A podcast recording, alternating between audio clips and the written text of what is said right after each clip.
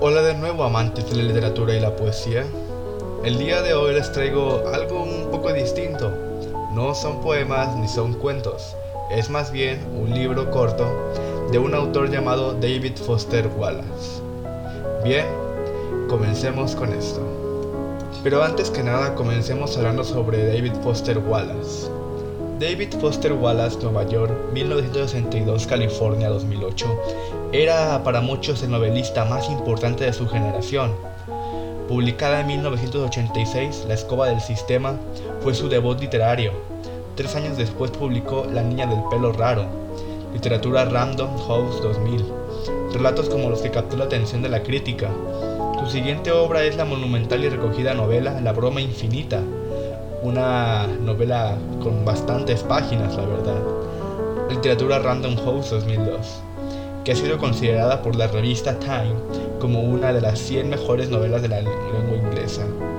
En esta colección hemos publicado también entrevistas breves con hombres repulsivos 2001, algo supuestamente divertido que nunca volveré a hacer, publicada en 2001, Extinción, publicada en 2005, Hablemos de langostas, 2011, En Cuerpo y en el Otro, 2013, y su novela póstuma El Rey Pálido, 2011.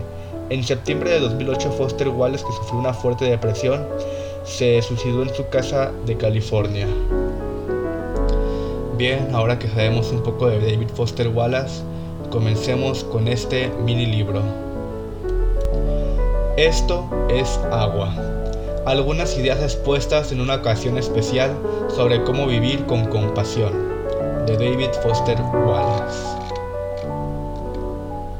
David Foster Wallace fue invitado a pronunciar un discurso en una ceremonia de graduación en la Universidad de Kenyon sobre un tema de su lección. Fue el único discurso de ese tipo que dio en su vida. Esto es agua, había una vez dos peces jóvenes que iban nadando y se encontraron por casualidad con un pez mayor, que nadaba en dirección contraria. Y el pez mayor los saludó con la cabeza y les dijo, Buenos días, chicos. ¿Cómo está el agua? Los dos peces jóvenes siguieron nadando un trecho. Por fin, uno de ellos miró al otro y le dijo, ¿qué demonios es el agua? Este es un requisito estándar en los discursos de las ceremonias de graduación de América, el empleo de pequeñas historias didácticas a modo de parábolas. Lo de contar historias resulta ser una de las mejores convenciones del género y también de las menos estúpidas.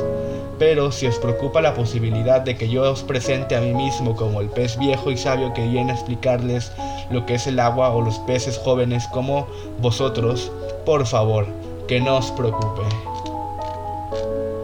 Yo no soy el pez viejo y sabio. El sentido inmediato de la historia de los peces no es más que el hecho de que las realidades más obvias, oblicuas e importantes son a menudo las que más cuestan de ver y las que más cuestan de explicar. Como frase en sí misma, por supuesto, esto no es más que una perogrullada, y sin embargo, el hecho es que las trincheras donde tienen lucha, las trincheras donde tiene lugar la lucha diaria de la existencia adulta, las perogrulladas pueden tener una importancia vital. O eso es lo que os quiero sugerir en esta seca y encantadora mañana.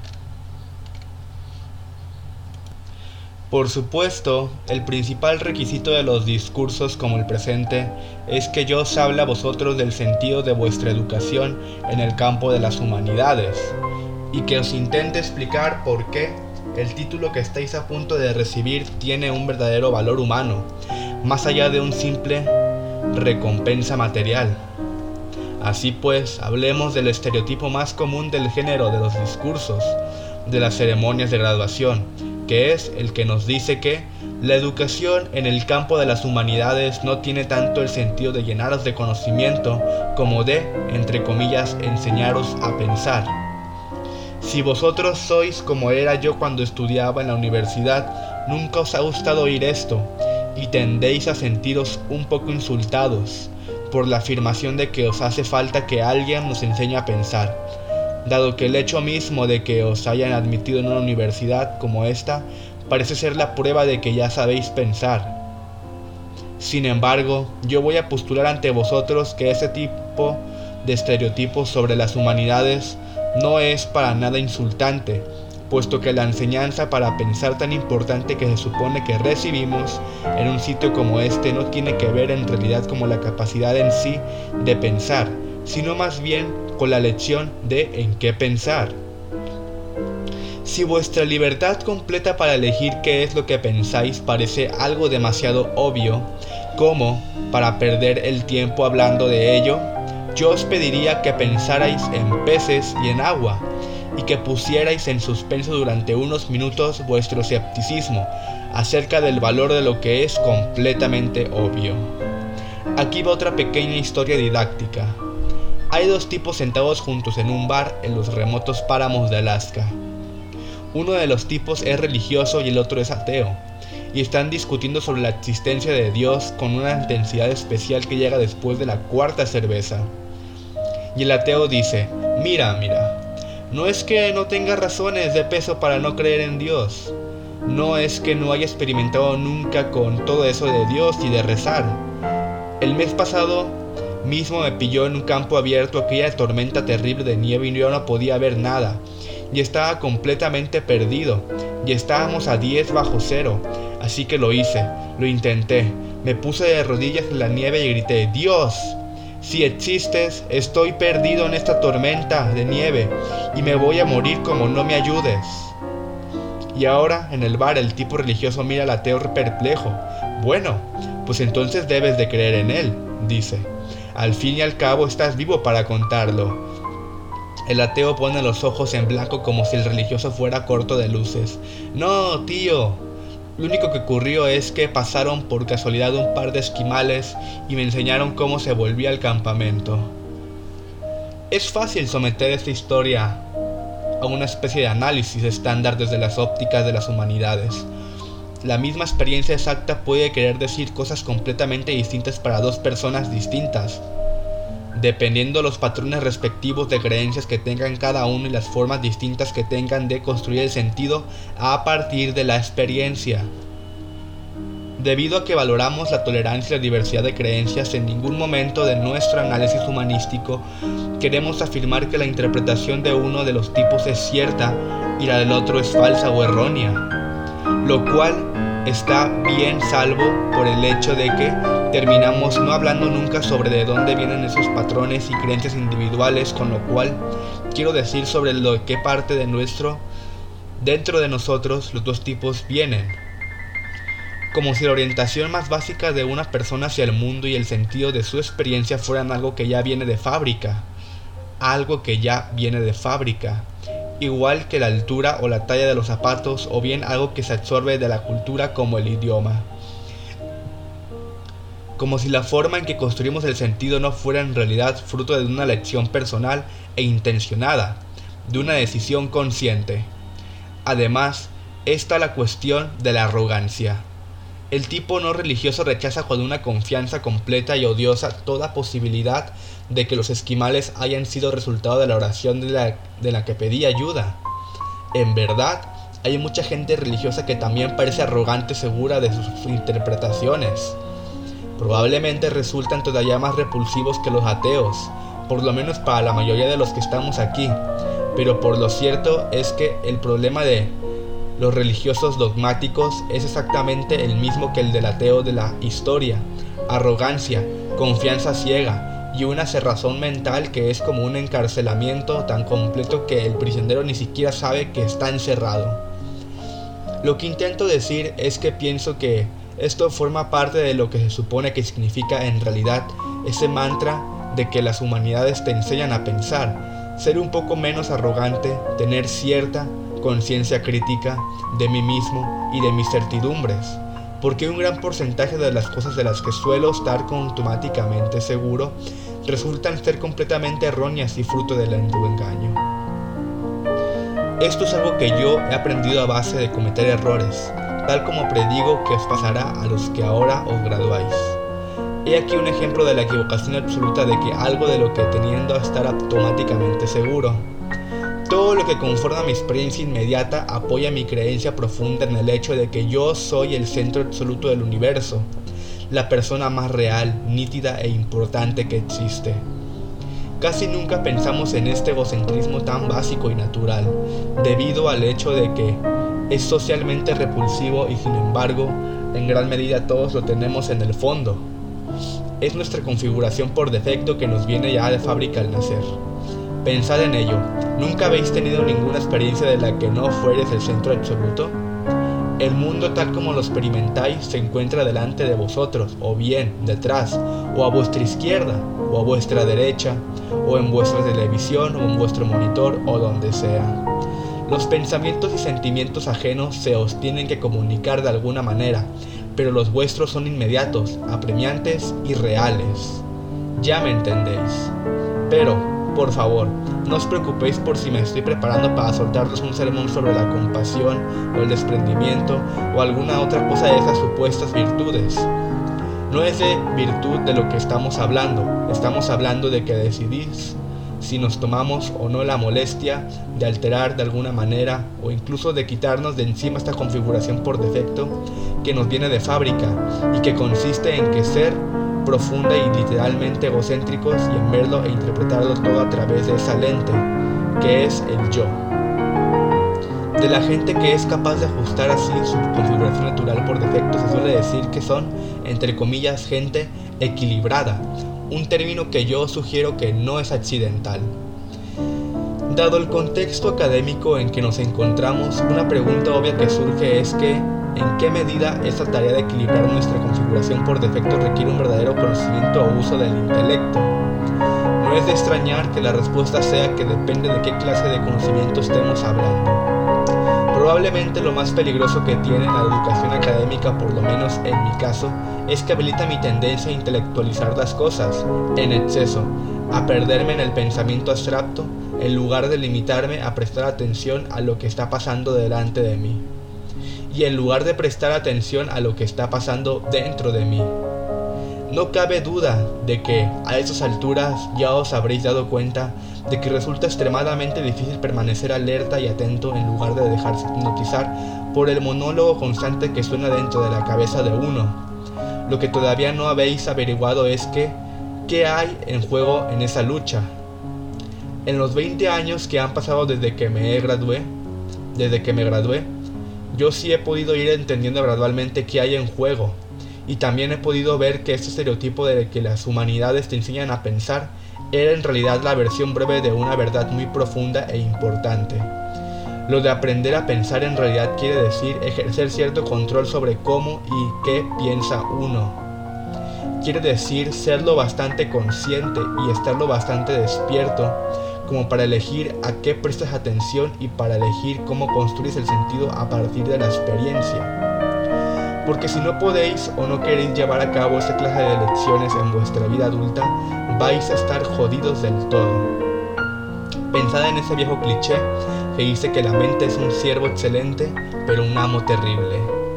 Igual que tantos otros clichés tan banales y pobres en la superficie, en realidad expresa una verdad grandiosa y terrible. No es para nada una coincidencia el que los adultos que se suicidan con armas de fuego casi siempre se peguen un tiro en la cabeza. Y la verdad es que la mayoría de esos suicidas en realidad ya están muertos mucho antes de que aprieten el gatillo.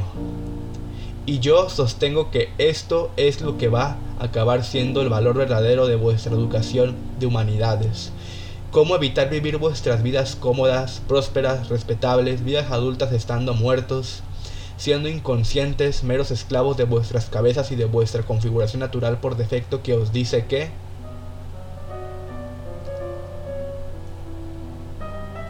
estáis extraordinaria, completa e imperialmente solos día tras día. Esto puede parecer una hipérbole o una tontería abstracta, así que vayamos a lo concreto. Lo que está claro es que a licenciados de la universidad todavía no tenéis ni idea de qué quiere decir en realidad la expresión día tras día. Resulta que hay partes enormes de la vida adulta americana de la que nadie habla en los discursos de las ceremonias de graduación. Y una de esas partes incluye el aburrimiento, la rutina y las pequeñas frustraciones. Los padres y la gente mayor que hay aquí sabe perfectamente de qué estoy hablando. Para poner un ejemplo, digamos que hoy es un día normal de la vida adulta y que tú te levantas por la mañana y te vas a tu nada fácil trabajo de oficina de persona con estudios universitarios y allí trabajas duro durante 9 o 10 horas y estás estresado y lo único que, quieres es irte a casa y cenar bien y tal vez relajarte un par de horas y después irte a la cama temprano porque al día siguiente hay que levantarse y volver a hacerlo todo otra vez. Pero entonces te acuerdas de que en casa no hay comida, de que esta semana no has tenido tiempo para hacer la compra por culpa de ese trabajo nada fácil. Así que después del trabajo te tienes que meter en el coche e ir al supermercado. Es la hora en que la gente vuelva del trabajo y hay mucho tráfico, así que tardas mucho más de lo que deberías llegar en el supermercado. Y cuando por fin llegas te encuentras el supermercado abarrotado de gente, ya que por supuesto es esa hora del día en que todas las demás gentes que trabajan también intentan encontrar un momento para hacer la compra. Y la tienda está iluminada por una luz fluorescente y repulsiva y bañada en ese hilo musical que te mata el alma o en música pop corporativa y viene a ser el último lugar donde te apetece estar, pero te resulta imposible entrar y salir deprisa. Te ves obligado a pasearte por todos y cada uno de los pasillos abarrotados de la tienda enorme e inundada de luz para encontrar las cosas que quieres y tienes que maniobrar con tu carro destartalado de la compra para esquivar a toda la demás gente cansada y apresurada que también empuja carros de la compra. Y por supuesto, están también los ancianos glaciarmente lentos y la gente que está en Bahía y los niños con desorden en déficit de atención que obstruyen el pasillo. Y tú te tienes que aguantar y tratar de ser educado cuando les pides que te dejen pasar. Y por fin de una santa vez consigues todo lo que necesitas para la cena pero ahora resulta que no hay las bastantes cajas registradoras abiertas pese al hecho de que es la hora punta del final del día, así que la cola para pagar es increíblemente larga, lo cual es algo ridículo y exasperante, y sin embargo, uno no puede desahogar su furia con la señora que está trabajando frenéticamente en la caja registradora que ya está trabajando más de lo que debe en un puesto cuyo tedio diario y cuya falta de sentido sobrepasa la imaginación de ninguno de los que estamos aquí en una universidad de prestigio. Pero bueno, por fin llegas al frente de la cola de caja registradora y pagas tu comida y esperas a que una máquina compruebe la autenticidad de tu cheque o de tu tarjeta y que te dé desee que tengas un buen día con una voz que es sin lugar a dudas la misma voz de la muerte y después tienes que meter esas bolsas de la compra repulsivas y endebles llenas de comida en ese carro con una rueda desconjuntada que no para de desviarse exasperantemente hacia la izquierda, cruzar todo el aparcamiento abarrotado lleno de baches y de basura tirada por el suelo y tratar de cargar las bolsas en el coche de manera que no se caiga todo lo de las bolsas y ruede por el maletero de camino a casa. Y luego hay que hacer todo el trayecto en coche a casa en pleno tráfico de hora punta lento, tortuoso y lleno de monóbulos y lleno de camionetas grandes, etcétera, etcétera. Todos los presentes hemos hecho estas cosas, está claro, pero todavía no forman parte de la rutina real de las vidas de los que os estéis graduando, hoy, día tras semana, tras mes, tras año. Pero lo serán, y se les sumarán muchas más rutinas espantosas, irritantes y aparentemente absurdas pero esa no es la cuestión. La cuestión es que es precisamente en esas chorradas nimias y frustrantes como las que os acabo de contar donde entra el juego de la tarea de elegir.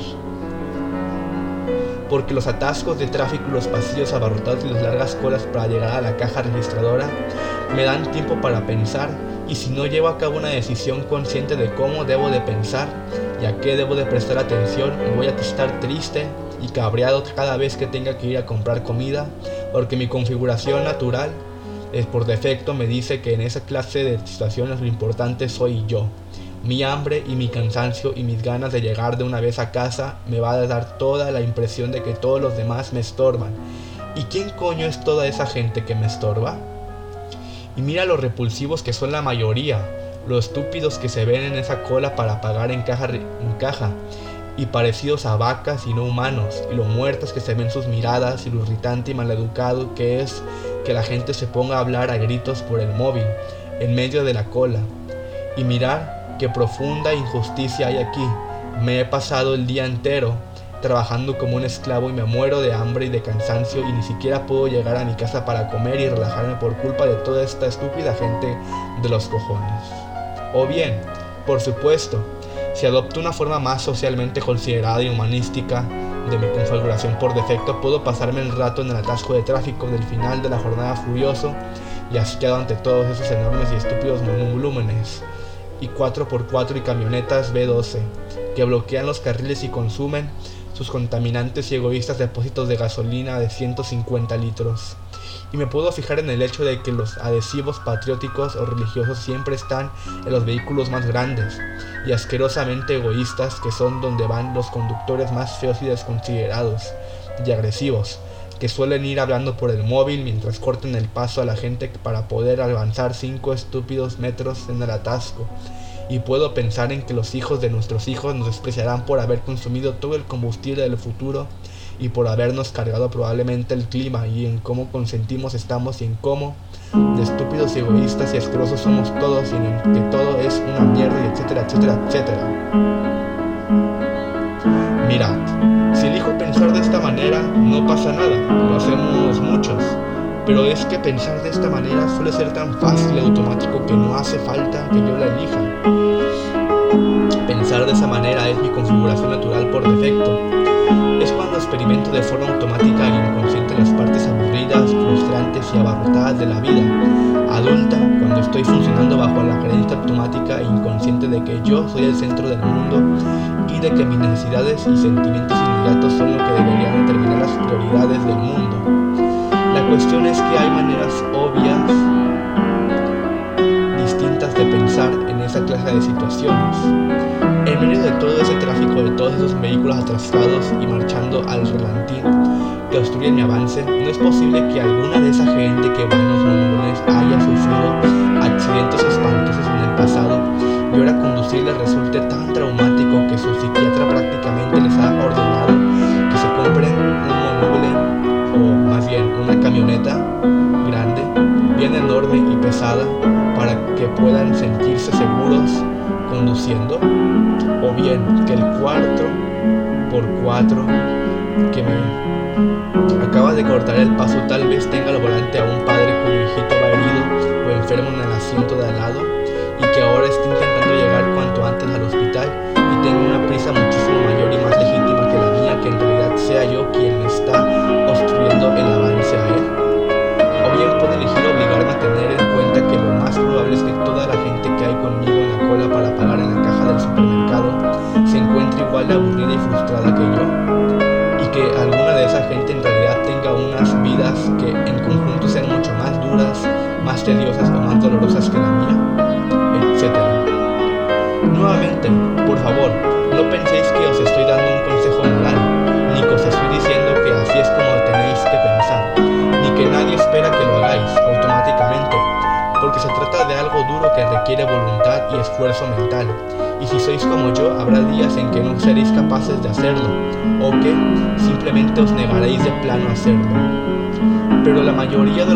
si sois lo bastante conscientes como para daros a vosotros mismos esa opción, podéis elegir mirar de forma distinta a esa señora gorda, de mirada muerta y demasiado maquillada que le acaban de pegar un grito a su niño en la cola para pagar en la caja. Tal vez ella no sea así normalmente, tal vez lleve tres noches seguidas cogiendo la mano de su marido que se está muriendo de cáncer de huesos, o tal vez sea la señora no sea otra que la encargada mal pagada del departamento de tráfico que ayer mismo ayudó a vuestro marido o vuestra problema pesadillesco de papeleo mediante un pequeño acto de amabilidad burocrática. Por supuesto, nada de esto es probable, pero tampoco es imposible. Simplemente depende de lo que vosotros queráis tomar en consideración. Si estáis automáticamente seguros de que sabéis lo que es la realidad y de quién y qué es lo que realmente es importante, si queréis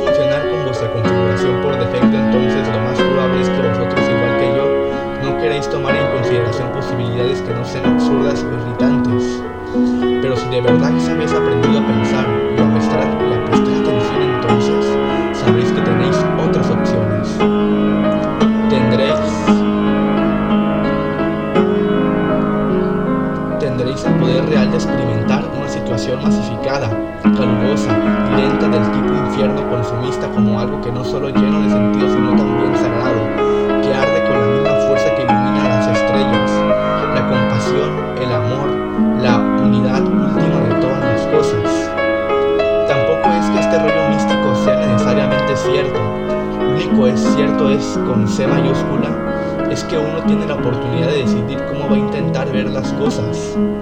Esta, sostengo, es la libertad que entraña la verdadera educación, el aprender a ser equilibrado, que puedes decidir conscientemente qué tiene sentido y qué no lo tiene. Puedes decidir a qué dioses adorar, porque he aquí otra cosa que es cierta. En las trincheras del día a día de la vida adulta, el ateísmo no existe. No existe el hecho de no adorar a nada, todo el mundo adora algo. La única lección que tenemos es que adoramos. Y una razón excelente para elegir adorar a algún Dios o cosas de naturaleza espiritual, ya sea Jesucristo o Alá, ya sea Yahvé o la diosa madre de la Wicca, o los cuatro nobles verdades, o algún conjunto inquebrantable de principios éticos, es que prácticamente cualquier otra cosa que te pongas a adorar se te va a comer vivo. Si adoras el dinero y las cosas materiales, si es de ellas donde extraes el sentido verdadero de la vida, entonces siempre querrás más, siempre sentirás que quieres más. Es la verdad. Si adoras tu propio cuerpo y tu belleza y tu atractivo sexual, siempre te sentirás feo y cuando se empieza a notar en ti el paso del tiempo y la edad, morirás un millón de veces antes de que por fin te metan bajo tierra. A cierto nivel todos ya sabemos estas cosas, han sido codificadas en forma de mitos, proverbios, estereotipos, lugares comunes, epígramas y parábolas, el esqueleto de todas las grandes historias. El truco es mantener la verdad por delante de la conciencia diaria. Si adoras el poder te sentirás débil, tendrás miedo y siempre necesitarás más poder sobre los demás para mantenerte a raya del miedo. Si adoras tu intelecto, el hecho de que te consideren listo acabarás sintiéndote tonto y un fraude y siempre estarás con miedo a que te den, siempre estarás con miedo a que te descubran etc. Mirad, lo insidioso de todas esas formas de adoración no es que sean malvadas o pecaminosas, es el hecho de que son inconscientes. Son configuraciones por defecto. Son la clase de adoración en las que acabas cayendo día a día volviéndote cada vez más selectivo con lo que ves y con cómo mides el valor sin darte cuenta del todo de lo que estás haciendo. Y el supuesto mundo real no te va a intentar disuadir de que funciones bajo tu configuración por defecto, puesto que el mundo o el supuesto mundo real de los hombres y del dinero y del poder ya va tirando bastante bien con el combustible del miedo y el desprecio, de la frustración, el ansia y la adoración de uno mismo. Nuestra cultura presente se ha utilizado estas fuerzas de formas que han generado una riqueza y una comunidad y una comodidad y una libertad personal extraordinarias, la libertad para ser todos señores de reinos diminutos que tenemos en el cráneo, a solas en el centro de la creación entera. Se trata de una clase de libertad muy recomendable, pero, por supuesto, hay muchas clases distintas de libertad, y de las más preciosas de todas no vais a oír hablar mucho en ese gran mundo de triunfos y logros exhibicionistas que hay allá afuera. El tipo realmente importante de libertad implica atención y conciencia y disciplina y esfuerzo y ser capaz de preocuparse de verdad por otras personas y sacrificarse por ellas una y otra vez en una infinidad de pequeñas y nada apetecibles formas día tras día. Esa es la auténtica libertad. Y esa libertad consiste en que te enseñen a pensar. La alternativa es la inconsciencia, la configuración por defecto, la competitividad febril, la sensación constante y agobiante de que has tenido algo infinito y lo has perdido. Sé que lo más probable es que estas cosas no resulten divertidas, ni simpáticas, ni grandiosamente inspiradoras, que es como han de resultar las ideas centrales en un discurso de ceremonia de graduación.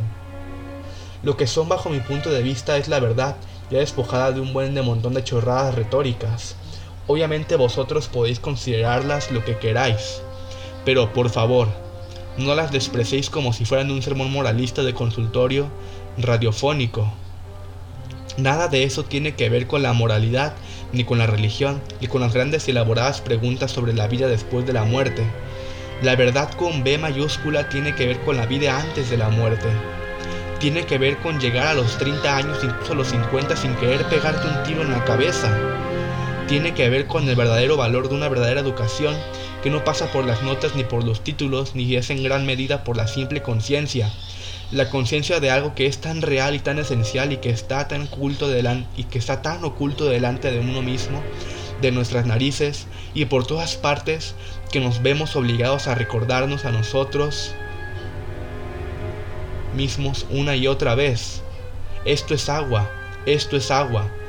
Puede que estos esquimales sean mucho más de lo que parecen, y hacer esto resulta inimaginablemente difícil, vivir de esa forma consciente y adulta día tras día lo cual quiere decir que todavía hay otro cliché que es cierto.